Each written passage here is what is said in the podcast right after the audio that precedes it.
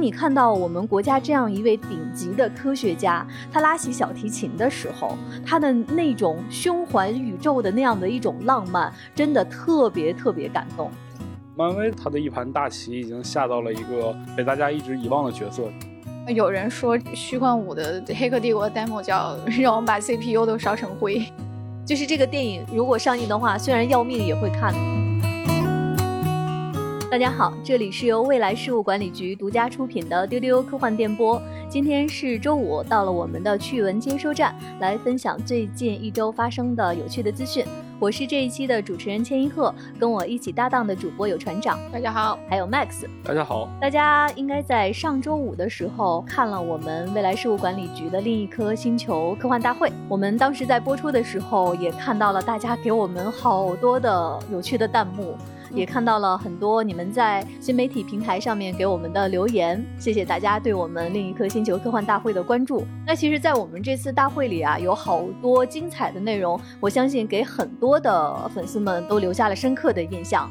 比如有中国科学院国家空间科学中心的吴季老师，他在大会上拉了一段小提琴，我看很多人都被这一段圈粉了。就吴季老师先带着大家参观了一下中科院国家空间。科学中心的内部，所以很多人第一次看到哦，原来里面长这样，然后大家就惊叹说，原来我们国家的科研机构现在里面已经这么先进了，就是跟科幻片里长得一模一样。是的，是的。对，吴老师带大家去了一个那种呃大厅，然后它是大屏幕上显示卫星汇演的一个观测的实况，嗯，然后里面星光点点的，然后真的就像星际迷航啊什么科幻片里那种指挥大厅的样子，然后。旁边有一个门儿，那个门儿还是声控的，还是感应的？是感应的。人走过去，然后他就诶划开了，进了一个更炫酷的大厅。那个大厅墙上都嵌着那种触摸屏的电脑屏幕。对对对。然后厅子里面是洁白的，那个屏幕上还有那种信息的文字流，像《黑客帝国》那样划过来，啊，就真的跟科幻电影一模一样。吴杰老师是在这次大会的播出过程中特别圈粉的一位嘉宾。在过去很多丢丢的节目里面，我们给大家介绍过。吴忌老师也介绍过他的小说《月球旅店》。吴忌老师在拉小提琴的那一段啊，我当时在现场，真的一点都不夸张。朋友们，当你看到我们国家这样一位顶级的科学家，他拉起小提琴的时候，他的那种胸怀宇宙的那样的一种浪漫，真的特别特别感动。除了吴忌老师，大家印象深刻的还有哪些地方？《指环王》的物理特效的团队维塔工作室。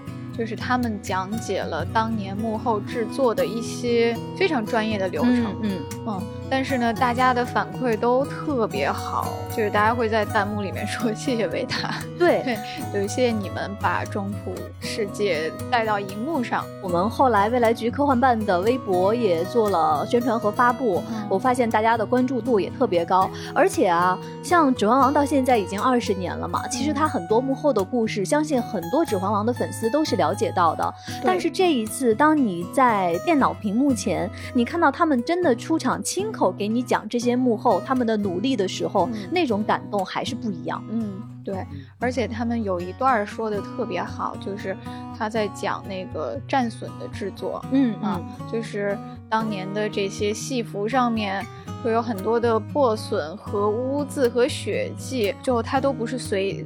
就不是随便弄上去的，它都是经过特殊的制作，都是工作人员去仔细思考了这个人物的行为习惯、他的性格，然后特意做上去的。嗯，是的。就给我印象最深的还是戴锦华老师啊，戴老师。我当时看的时候就是。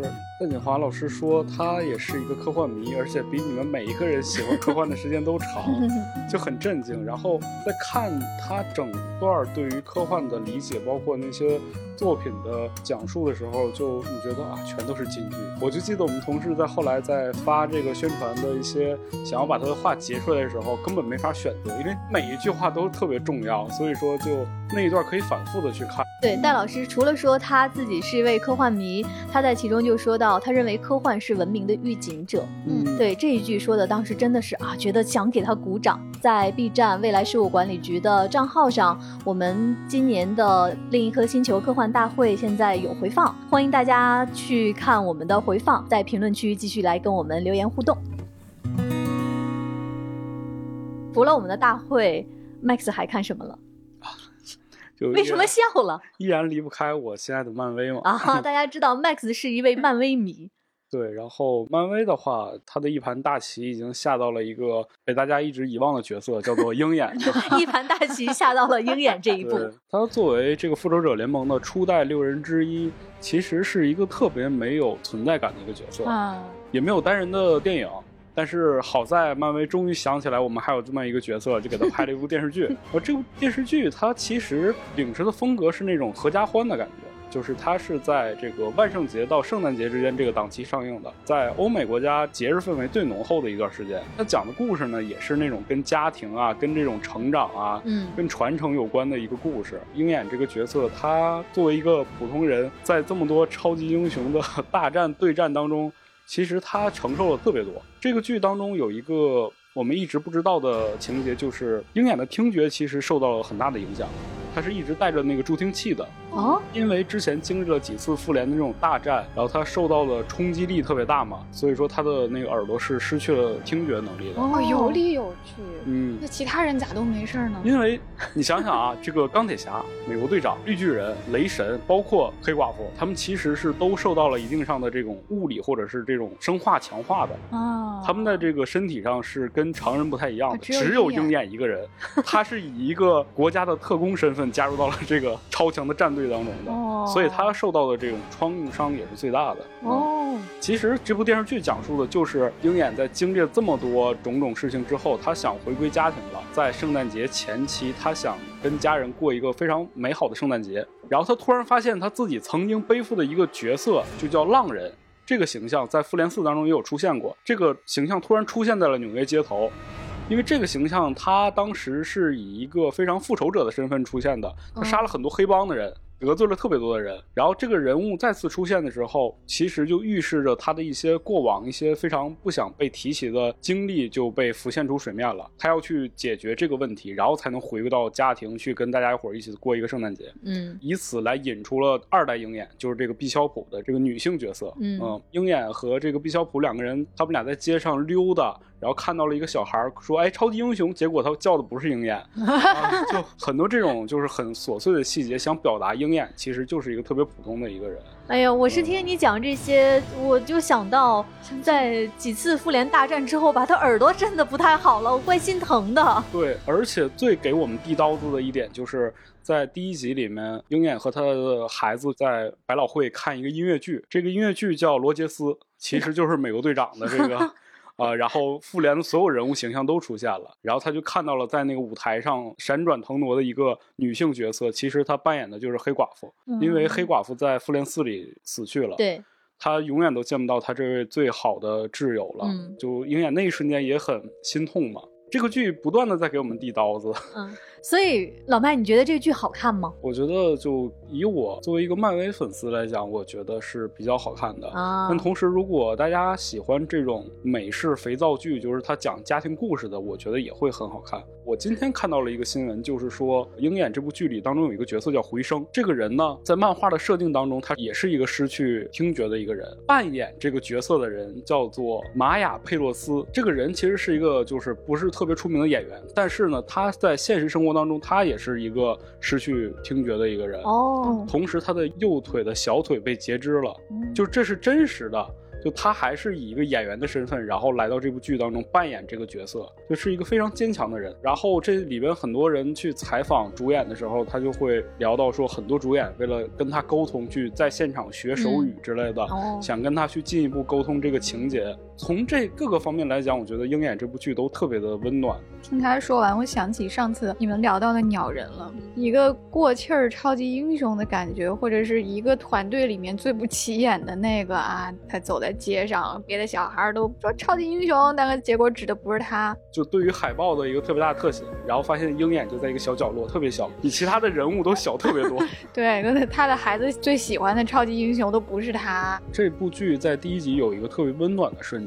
就是因为呃，我们所知道的复仇者联盟一的这个故事是纽约大战嘛，呃，复仇者联盟相当于拯救了整个纽约市，然后鹰眼和他的孩子们在一家餐厅吃饭，所在的地方就是纽约，然后吃完饭之后，旁边的一个服务生就走过来了，他们想结账嘛，服务生说这顿饭我们请你，因为你曾经拯救过这个城市。哦，好暖呀！然后就鹰眼其实有一种不知所措吧，当时，但是他就点点头，就默默的接受了。嗯嗯，虽然他是一个不起眼的英雄，但是大家还是记住了他是个英雄。嗯嗯。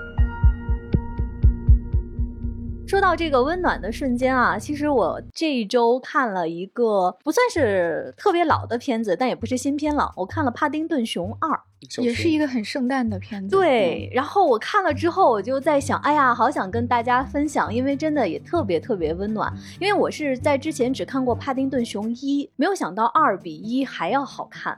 哎，这是少见的续集。帕丁顿熊可能大家都了解，它是非常著名的英国的一个卡通形象了。帕丁顿熊的第一部呢，它其实是二零一五年的片子，它的配音的演员就是大家非常喜欢的本喵本威士肖。然后它这里面其实就是讲了帕丁顿熊这只小熊，它是怎么从它的老家秘鲁来到了伦敦这个城市，怎么接纳它，它怎么和布朗先生的一家生活在一起等等。所以这个。英国的国民级的这个熊，它是秘鲁的。哎，是的。其实呢，帕丁顿熊是英国的作家迈克尔邦德先生他在一九五八年推出的小说《一只名叫帕丁顿的熊》里面的主要的角色。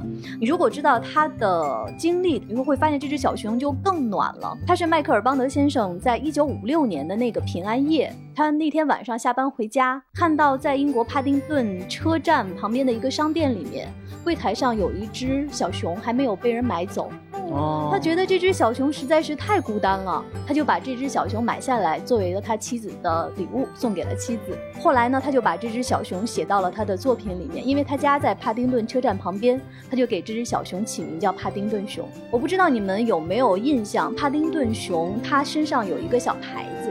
挂在他那个蓝色的大衣的外面有一个拿手写的一个小纸签儿，上面写的是“请照顾好这只小熊”。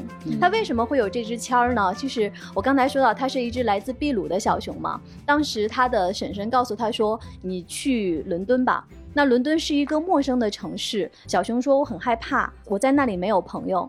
然后婶婶就告诉了他一个故事：二战的时候呢，伦敦就遭受了轰炸，为了保护伦敦的孩子们，英国政府呢就把很多儿童给送到了乡下去。嗯，那很多小朋友他们身上就是挂着这样的一个小标签儿，就写着他们的名字，嗯，写着他们家的联系方式，然后提着他们的小箱子，就坐着火车去乡下了。他们就是被很多的陌生人给接管和照料。了。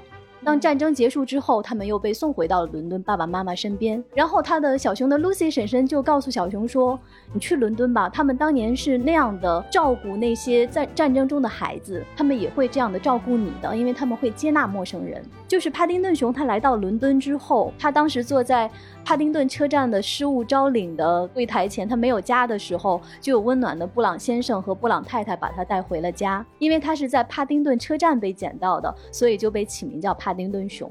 嗯，所以他的这个身份的这个点，首先是让我觉得特别特别温暖的地方。我们到底可以怎样的去接纳我们身边的陌生人，给我们身边的陌生人给予关爱和善待？那帕丁顿熊这只小熊，它的特点就是它特别特别善良，它走到哪它都会记得它的 Lucy 婶婶告诉他说：“你一定要善待身边的人，因为你的善意会有回报。”而且这只小熊它特别特别有礼貌，因为它每天都带着它的那个红。色的小礼帽，它见人就会行脱帽礼，是一只特别有礼貌的小熊，确实是一只有礼貌的小熊。对，谐音梗突然出现。然后我为什么说二更好看了？那一是讲他怎么被这个城市接纳，二的话就是讲里面出现了一个反派，这个反派是休格兰特演的。他在这里面的那个身份就跟刚才老麦和船长说的之前的作品有点像，他就演一个过气的明星，一个过气的大明星。然后他们家里面摆的那些照片都是休格兰特当年年轻时候的照片，就是那种幽默的自黑，特别特别有意思。所以就是在二里面，帕丁顿熊经历了这样的一场危机，然后还把他的婶婶从秘鲁给接了过来。哎呀，你会觉得在这样的一个城市里面。有这样的一个善良的小熊，给予大家温暖，然后大家给予他善待，是多美好的一件事。接下来是我们今天资讯的环节，我们今天的关键词有《黑客帝国》《蜘蛛侠》《星际迷航》《胖虎》。胖虎。对，就是哆啦 A 梦里面那位胖虎。我们先来看《黑客帝国》，万众瞩目的《黑客帝国四》。在上个周末公布了在国内定档的时间，也就是在二零二二年的一月十四号会在国内上映。那目前呢，这个片子会在今年的十二月二十二号在北美上映。最近我们看到《黑客帝国四》又发布了最新的预告片。那关于这个预告片里面，我们看到了有很多新的画面和信息，可以请船长讲一下。过年了，朋友们。对老粉来说，真的是过年了。就在年前，这两天真是频繁的出物料，公布了一二三四五支预告片。然后呢，有大量的新画面释出了，我们可以看到很多跟老三部曲相呼应的这种名场景，比如说那只黑猫，还有这个吃红蓝药丸的时刻，还有这个 Neo 被拔掉脑后的这个管的时刻。然后呢，还会看到 Trinity 化成了一堆数据流。最近一支预告片里面的台词呢，我它。已经说得很清楚了，就是说我们都被困在了一个奇怪的轮回里。还有一个人对 Neo 说：“你其实已经忘记了这个 Matrix 是怎么搞乱你的脑袋的。”然后呢，接下来的画面就交代了这个 Neo 他确实是忘记了过去的一切。就在他走在街上的时候呢，他会发现之前的这些片段就不断的闪回，就不断的像这呆家务一样。就比如他会在街道上和 Trinity 擦肩而过，然后两个人会愣几秒，说：“哎，我是不是见？”见过你，比如有人来攻击他的时候，他会下意识的做出反击。他特别惊异的看着自己说：“哦，原来我还会功夫。”他特别的直白，他就告诉观众说：“你要把过去忘了啊！”现在他看到了一些过去的人和事物，他渐渐的醒来了。他醒来之后会做什么呢？他是被什么东西骗了这么多年呢？这些都没有交代，就去电影里面看吧。那《黑客帝国》它这个可解读的东西实在是太多了，里边的隐喻也太多了。我们看到这一部，就是它这一版的预告片，会发现它把前三部的所有的这些镜头都混剪在这个里面，预示着一种就是说，它可能是在不断不断的轮回当中，这一次轮回，你有又一次的，就是成为了这个救世主的角色，然后这是全新的一次矩阵的革命。你能发现，就有一个镜头特别明显，在那个 Trinity 它。有一个镜头，就是在疯狂的大叫的同时，他身后闪现出来了五六个不同的人，嗯，他的脸是不一样的，嗯，是不是很有可能就是说这个是很多个平行的矩阵在同时的演化，同时的进行的这种革命？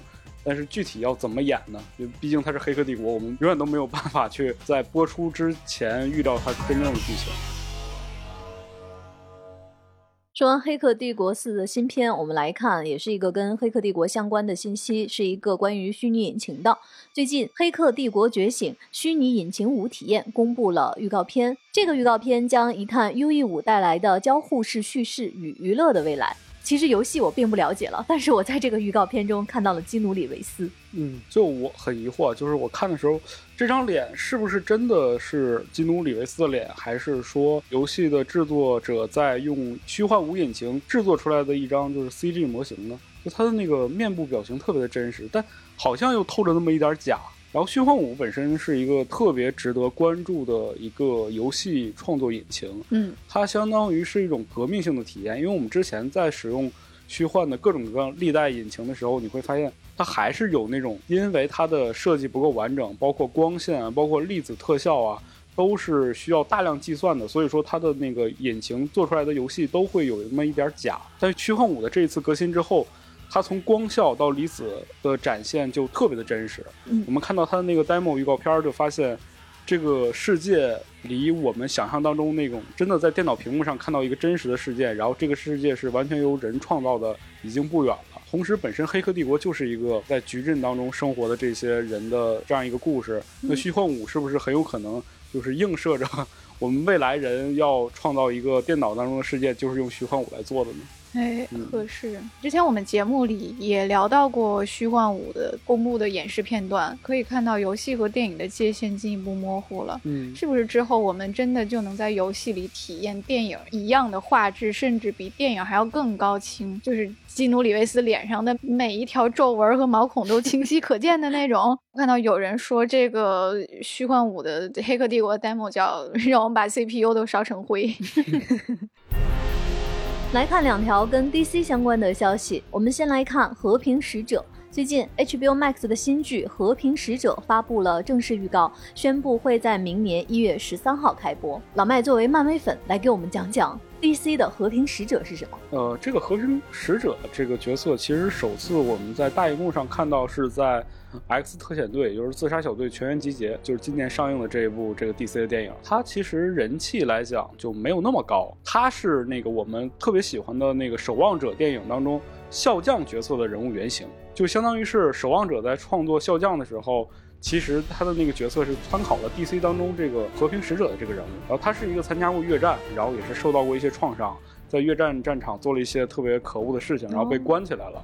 他是一个非常极端的和平主义者，哦，就是用暴力去维持和平，哦，所以他就是一个非常矛盾的角色。然后他本身的这个人物形象也是那种大壮汉，我们熟悉的这个赵喜娜同志来扮演这个和平使者。看预告片当中，感觉是一个偏喜剧风格，同时又想探讨一些这个人物自身的一些情感困扰的这样一个电视剧。我觉得如果喜欢就是自杀小队的话，其实这两个剧的风格还是挺像的，可以看一下。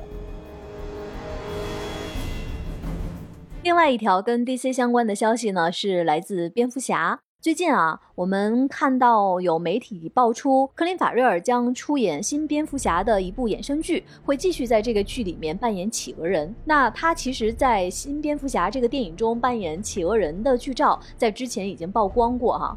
我看到这个企鹅人，反正完全没有认出来是克林·法瑞尔。是，但我看到这个企鹅人也完全没有认出来他是企鹅人啊！对对对，因为在我们印象当中，企鹅人他的那个形象其实是很固定的，就是尖鼻子，然后圆身体，个子不高，拿着一把雨伞。对，拿着一把雨伞，这个其实跟他的出身是有关系的。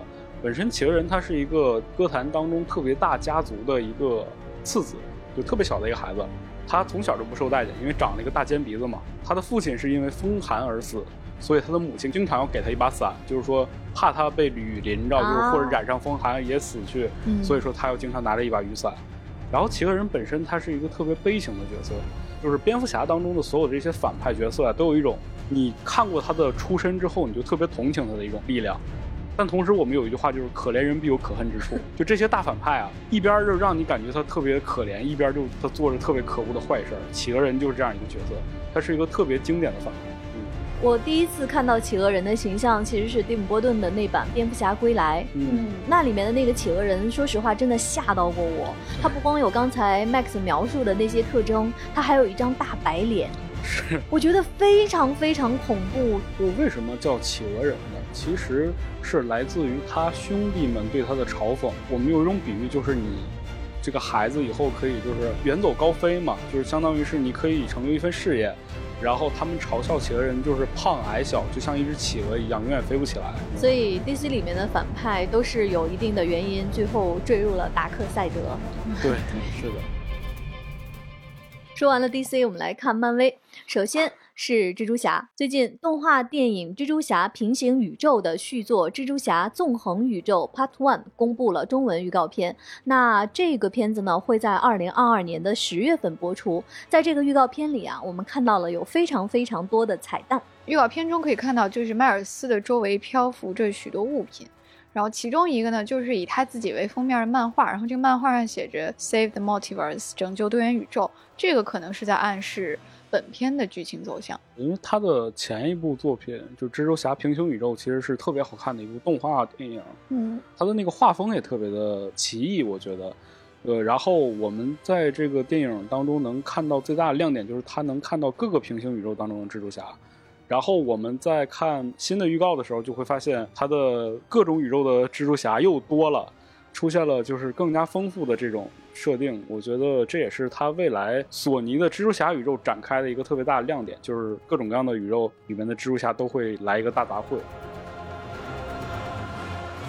下一条资讯跟蜘蛛侠还是有一点关系。最近由漫威漫画改编的超级英雄电影《莫比亚斯：暗夜博士》放出了三分钟的正式片段。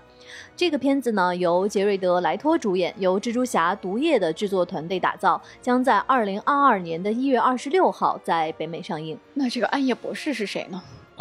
这又说到了一个漫威里面的小角色啊，他其实相当于是蜘蛛侠当中的一个反派，然后他叫莫比亚斯。莫比亚斯也是一个很可怜的人，呃，他从小的时候身体就特别的虚弱，然后他学习能力很强，他一直想去通过学习医术啊，或者是科学技术，想把自己的身体进行改造，然后把他身体上这种就是缺少红细胞的这个特性给他解决掉。他就是研究蝙蝠来治疗自己的这个疾病。所以他没有变成蝙蝠侠。对，就他没有变成蝙蝠侠，但他整个人变成了一个大蝙蝠。啊，就就是你能看到预告片当中，他那个鼻子塌下去，然后整张脸就是变成灰黑色，然后整个人可以趴在墙上的那个形象，就是特别像一只蝙蝠。哦，然后他还同时是那种特别嗜血的一个人物角色。Max 讲这些的时候，船长特别担心的看着我，这个电影可能我看不了了。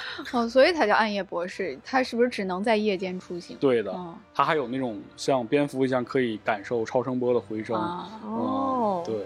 之前跟船长，我们俩其实看过这个片子，当时他的一些最初的预告片，我们俩就讨论说，这个索尼打造的这几部，包括蜘蛛侠和毒液，你看他们都是湿湿哒哒的，都嘶嘶哈哈的呀，嘶嘶啦啦的。对，那这个暗夜博士他有什么技能吗？他可以化身为蝙蝠，然后呢，他可以在黑夜当中自由的穿梭，他不需要视力。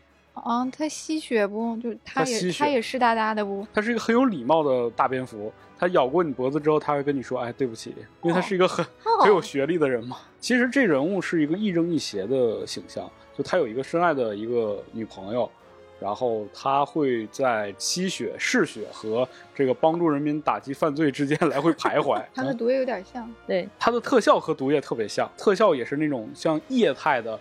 然后在空中漂浮着那种丝状的那种特效，所以说你能看到它很像那个索尼这两年，呃，因为毒液成功之后，感觉好像把这个特效套到了另一个反派身上，然后又拍了一部新电影是一样的。嗯，毕竟它是蜘蛛侠和毒液的团队打造的嘛。是的，同一波人做的。我们来看霍格沃茨。我们知道，其实为了庆祝《哈利波特》的上映二十周年，那 HBO Max 它会在明年的一月一号上线一个特别节目，叫《重返霍格沃茨》。那最近呢，这个节目公开了一段先导宣传片。船长是不是看完之后很激动？光看片子其实还挺心情荡漾的。嗯，就给大家讲讲这个片子里面有什么哈。就是先是有一个人他在看《预言家日报》。然后这《预言家日报》上写着号外，霍格沃茨召开校友会啦，欢迎。然后呢，这个人好像是一个女性，但是也没有交代她是谁。然后你就看到很多毕业了很多年的这些学生，就陆续收到了霍格沃茨的来信，然后大家都是一副。莫名其妙的表情啊，然后就看到韦斯莱先生已经登上了霍格沃茨的特快列车，他在扒窗口看，哎，好像看到了一个熟人在跟他打招呼。然后你又看到了很多似曾相识的人的背影啊，你也不敢猜他们是谁，我根本不敢提这些人的名字。那船长，你荡漾的原因是什么呢？就是他们都回来了，就是这种校友会、同学会本来就是一件很激动的事情嘛。然后你会期待当年的这些熟人。他们多年之后相聚，然后你不知道他们是会把这个演出来，还是会怎么样？就是我很期待的是这个纪录片的呈现形式，因为上次《老友记》的那个重聚的时候，他们确实演了一段，嗯，就是演了一段电视剧中没有的一个新片段，所以这次我们是不是也能看到他们来演一段？我我其实在期待这个。我觉得你不用担心，就是因为你看到这些演员如果都在的情况下，他们干什么你就感觉好像又看了一集《比哈利波特》是一样的。就像我们在看《老友记》重聚的时候，就他们说话每一个表情，包括那个虫子落在了菲比身上，他就是那个疯狂的那个动作，其实他们就是跟那个人物已经完全分不开了。我就想知道大家聚齐之后怎么对我们拉尔夫·费因斯。就是这些人 怎么跟伏地魔聊天儿？你知道？对。说到《哈利波特》，今年是上映二十周年，我们发现今年还有一个片子也上映二十周年，哎，就是《指环王》。对。然后那天发现这个信息之后啊，我们简直是不敢相信。我们查了一下年份，都发生在二零零一年。这个年份真的太神奇了，太神奇了！那一年真的是有这两部电影上映。对，嗯。那年我在干啥呀？二零零一年就是二零零一太空漫游嘛，你就觉得二零零一年是一个很神奇的年份啊。结果原来库布里克预言的是这个《哈利波特》和《指环王》电影上映。对，之前我们在博客里 提到过，说有一个都市传说是库布里克还没有死去。对啊，他只是因为害怕记者到了二零零一年问他，哎呀，你对这个现在到二零零一年了，请问你怎么看呀？然后他不想接受这个采访，所以躲起来了。可能如果他真活着的话，他会说，二零零一年有两个片子特别好看，一个是《指环王》，一个是《哈利波特》。我们来看一个原创动画电影的消息，Netflix 将推出原创动画电影《泡泡》。这个电影呢，讲述的是东京在一场灾难后失去了重力，那身手敏捷的少年被神秘的少女给救下来了，两个人就一起携手发现真相的故事。可能最先打动大家的不是他那个很精细的画面，而是他的主创班底，真的是逆天豪华。给大家念一下：监督荒木哲郎。他是《死亡笔记》《进击的巨人》。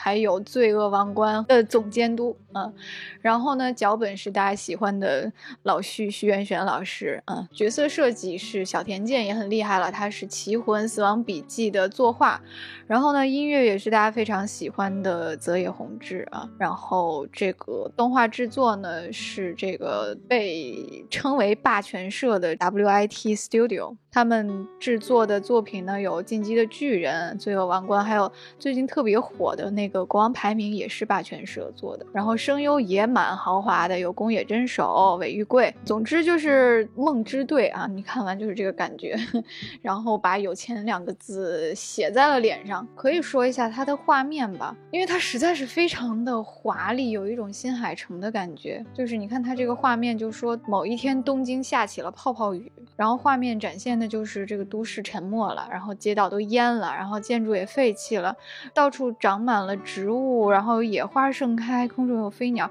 就是它特别像未来水世界那个调调，就是末日之后，然后自然又占领了它城市，生机盎然，就这么一个设定。那么在这样一个场景中，就是很典型的世界系的日漫，就是一个少年和一个少女相遇了，然后他们的命运会关系着世界的存亡。我听了船长的这些介绍啊，尤其刚才船长说他整个的阵容特别特别逆天豪华嘛，嗯，就想到其实 Netflix 这两年真的是攒了好多好多的梦之队啊。对我刚刚看完的一个梦之队就是，呃，叫红色通缉令啊，是这个巨石强森啊，这个盖尔加朵、盖尔加朵和瑞安·雷诺兹。对，然后这就是梦之队嘛，然后很显然不是特别好看啊。然后但是要拍续集是不是？对，它不好看。但是大家喜欢看啊，然后我今天又看到了一个新闻，就是我们之前其实，在丢丢里也报道过，就是千万别抬头啊，呃，Don't look up。呃，它的口碑已经出来了啊！啊，口碑已经出来了吗？对，这个非常这个果不其然，又是一个大烂剧。呃，烂番茄新鲜度二十三，好不新鲜。平均分是六点四，影评人就觉得这个本片距离他们想要达到的目标实在是太远了。就网飞一直坚持的就是制造这种非常吸引眼球的剧或者电影，然后能够维持。大部分用户在这个平台上去购买它的会员，我觉得这是他们的一种策略，但同时就让他们现在这两年做的电视剧也好，还是电影也好，质量真的是下滑特别严重。所以说，我觉得船长你还是小心为慎啊，管理好预期。对。我们接下来来看《烧火工》的消息，刘慈欣首部科幻童话《烧火工》的日文版将在十二月二十号在日本发售。然后呢，他的译者池泽春菜，还有《三体》日文版的译者大森望老师将会有一个针对这本书的一个线上的对谈。我们看了一下这个内容预告，也是特别精彩，就是他们俩会谈到刘慈欣作品的魅力。啊，中国科幻在日本的现状。然后呢，大森万老师真的是非常专业，他会讲到说，他觉得《三体》和《烧火宫》这两部作品是有共通的内在之处的。呃，大家可以去关注一下这个座谈会，是在十二月二十三号的北京时间晚上七点多，到时候我们的微博账号也会发布关于这个座谈会的内容。刚才船长提到的日文版的译者池泽春菜呢，其实，在我们这一届另一颗星球科幻大会上，他也有非常精彩的一段分享。大家还记得吗？他其实同时也是一位非常著名的声优，而且大森望老师在我们这届大会上也有特别凡尔赛的一段发言，大家可以去看一看。那其实关于我们的烧火工呢，在之前其实给大家介绍过我们中文的绘本。嗯，那这次在日本出版，他会。会有什么样的画风呢？船长可以给我们提前讲一下吗？给大家剧透一下啊！作为工作人员，提前看到了这个绘本的画风，实在是太惊喜了。我从来没有看到大刘的作品以这种浮世绘的感觉画出来哦。这本书里的插画是请一位日本非常著名的画家西村老师画的。其实这个书里面的画作并不是很多，就不是一页故事一页画，一页故事一样画，而是有几幅插图穿插在这个故事里面。但是每一幅都特别特别的精美。就是浮世绘是啥感觉呢？就是它的线条，它对线条流畅的那种追求是一种极致的。然后它的色彩非常淡雅，所以那个画面特别有纹理感。然后呢，画面又是以这种橙黄色调为主的，你就觉得是那种每一幅都是那种挂在银座橱窗里，在圣诞节的那种。橱窗里一幅卖十几万元的那种作品，它是以这样的方式来呈现刘慈欣的小说的，就这种混搭的感觉非常奇特，但是你看到又会觉得非常非常的合适，因为《少后宫》本来就是一个温暖的故事，嗯，而且日本的出版社就是卡多卡角川那边呢，他会把这本书当做一个圣诞节的礼物。哦，来这个推荐给大家。整个的画风它就像一盒巧克力那样温暖又精致。我们这边会关注一下日本读者对于烧火工的反馈，来分享给大家。来看《星际迷航》，最近《星际迷航》的老舰长夏大雷 William Shatner 他上太空的纪录片呢要播出了。那我们知道，在今年的十月十三号，夏大雷乘坐蓝色起源的谢泼德 NS- 杠十八起源号去太空逛了一圈，并且打破了记录，以九十岁高龄成为有史以来去过太空的最年长的人。那这趟太空之旅现在已经制作成了一期特别节目，叫做《太空中的夏特纳》，长约一个小时。他会记录夏大雷从准备升空到太空返回的全过程。看了一下啊，就是 Shatner 老师自己说，他说这个纪录片会用戏剧性的讲述 我的这一趟旅程。他希望这个纪录片能够激励普通人认识到我们为什么必须要进入太空。他其实之前发过一条推文，描述的特别好。他觉得自己，他觉得他这趟旅程就像一个在海边玩耍的孩子，就在那儿捡一些光滑的贝壳啊，或者漂亮的鹅卵石，就是大海的真相呈现在他面前，但是他全然没有发现。就是他描述这趟旅程给他的感觉是这样的：就是一个在海边玩耍的男孩，遇到了未知的、神秘的、广阔的大海。这个特别像吴忌老师在我们大会上说的那个，嗯，就是去太空的，除了有科学家、有宇航员，还应该有。更多的这种艺术家，嗯，这些演员啊，然后文人啊，他们上太空之后会把一些对太空的非常具有感染力的感悟带回来，嗯，这样人类就会有多一个维度来认识自己。说完了刚才的那些著名的 IP，我们接下来来看一个要命的资讯：哆啦 A 梦将于十二月三十一号推出特别番组，其中呢会有胖虎的个人音乐会企划。胖虎将演唱某位顶级艺人的热门歌曲。朋友们，胖虎唱歌是不是要命？太要命！我们在看哆啦 A 梦的漫画还是动画当中，无数次的看到哆啦 A 梦和大雄两个人捂着耳朵逃避 胖虎的歌声。就是胖虎唱歌这个事儿，真的是哆啦 A 梦里特别好玩的一个东西。我就一直想看他能不能推出个什么单人的电影来好好讲讲。就是大家可能只知道胖虎爱唱，胖虎歌声很难听，听完要命。就是你们都不知道他要成为爱豆路是多么努力的一个人。就是他在漫画里隔三差五就召开个人演唱会。对，那个所谓的演唱会呢，就是在空地上站在一个小木箱上面，然后下面坐了一些小伙伴。虽然人少，但是流程非常的专业 和完备。就他这个演唱会，从预热、宣传、卖票、组织粉丝应援，然后舞美、灯光、服装设计，都是他一个人弄的。船长就特别像那种，就是网络上的那些爱豆的粉丝，就说你知道他有多努力吗？就你知道我们胖虎有多 努力吗？你知道他有多难听吗？我就是记得胖虎唱歌的时候，那个画面眼睛还闭着，那种投入享受。但是他的歌声确实也难听到成为都市传说这种级别的。哎，所以动画里边有过他的歌声吗？有很著名的一集，还叫这个胖虎杀人事件。就是这个电影如果上映的话，虽然要命也会看的，是不是？我们这一周的资讯的分享先到这里，看看在过去的节目中给大家留的互动的话题。呃，我们在之前给大家留的一个话题是另一颗星球科幻大会，你印象最深刻的是哪一段？来看一下丢丢群里的接龙。伊森说是吴老师的小提琴，化蝶一起感冒都炸起来了，治好了他的感冒吗？猎户悬臂咖啡馆说韩松老师喜欢唱周杰伦。嗯，哎，这个其实是在幕后花絮里面。是的，这个头像是两只猫的朋友说，最后的投稿环节喜欢科幻太好了，是我们安排了一个科幻迷，对对，就是粉丝来念最喜欢的幻想台词的一段混剪。很多朋友都说是粉丝投稿的部分类目，大家都好可爱。嗯嗯嗯，我看到有一个叫奈德小卡的人说小绿人儿，哎，是的。我们的在片头和这个整个的串场环节都有我们可爱的小绿人出现。进击的西西弗说，最后结尾处科幻迷对经典科幻电影场景的模仿和致敬。Ricky 说，布兔小姐姐讲她怎么画韩松老师作品的画，像有通感一样，好有趣。还有人说戴锦华老师讲元宇宙。还有戴老师讲到，我们应该认识到，我们只有一个地球。还有科幻作家应该是文明的质询者和反思者。我们来看音频平台上面大家给我们的评论留言。林哥九九说，听戴老师说话直接听哭了。看吴忌老师拉小提琴的时候也是眼含热泪。我可以咬一口吗？这一期说七点半才想起去看。呃，不过真的戴老师的那部分二周目没问题，就推荐大家去反复观看戴老师。的那个片段真的非常干货。我看到一个叫 Z O R O 五四六的朋友，他写了好长一大串啊，然后他就说。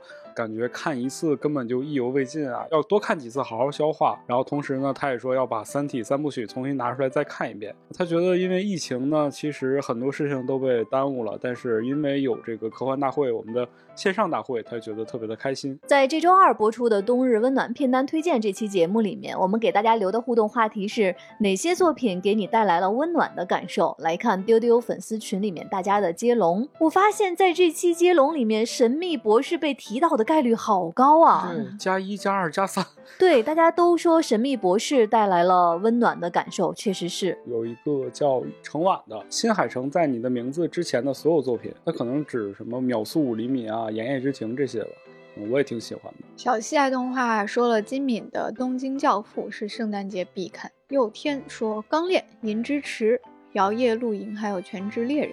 这个诺伍德说：“乒乓是打一场热血沸腾的比赛，重师是品一口温润甘甜的光酒，横批是什么呢？”美丽人生说：“放牛班的春天，本杰明巴顿骑士。”无限说了两个，一个是《寻梦环游记》，还有一个是《头脑特工队》哦。他还说了有《我们这一天》，就是那个美剧。嗯嗯。然后略略略，他说了一个曾经我们推荐过的电影啊，叫《四个婚礼一个葬礼》。吴奇说，一个叫欧维的男人决定去死啊，这个片子特别特别好看，推荐给大家。还有几位朋友说到是《星际穿越》，猎户座悬臂咖啡馆，他说是《樱桃小丸子》，摩登家庭。在今天节目的最后呢，给大家留一个互动的话题。这个话题是，请你来分享一个你喜欢的作品中那个经常被忽略的不起眼的小角色，但这个角色可能是你特别喜欢的。欢迎大家来加我们接待员的微信 f a 杠六四七，进丢丢的粉丝群，一起参与接龙讨论。也欢迎大家在各音频平台下面给我们来评论留言。也请大家能够订阅我们的丢丢，这样你就能收到每周二和周五丢丢。的更新提示了。另外，如果你在周二和周五听丢丢觉得不过瘾的话，我们其实从这周开始，每周一到周五晚上的七点钟，一般是七点钟到九点，我们会在那个宝。就是大家购物的那个 app 上面，来为大家进行直播。那我们的丢丢的主播会不定期的出场，来跟大家聊一聊我们喜欢的各种宅的好物。大家打开某宝的首页，你在最下方的逛逛，点那个逛逛两个字，然后进入到直播的这个页面，搜索宇宙抽屉的宅宅子这个账号，就可以在每天晚上来看我们的直播了。今天晚上出场来为大家进行直播的有局长，还有哪些主播呢？拭目以待，守好我们的。直播间，那今天的节目就到这里了，我们下期再见，拜拜，拜拜。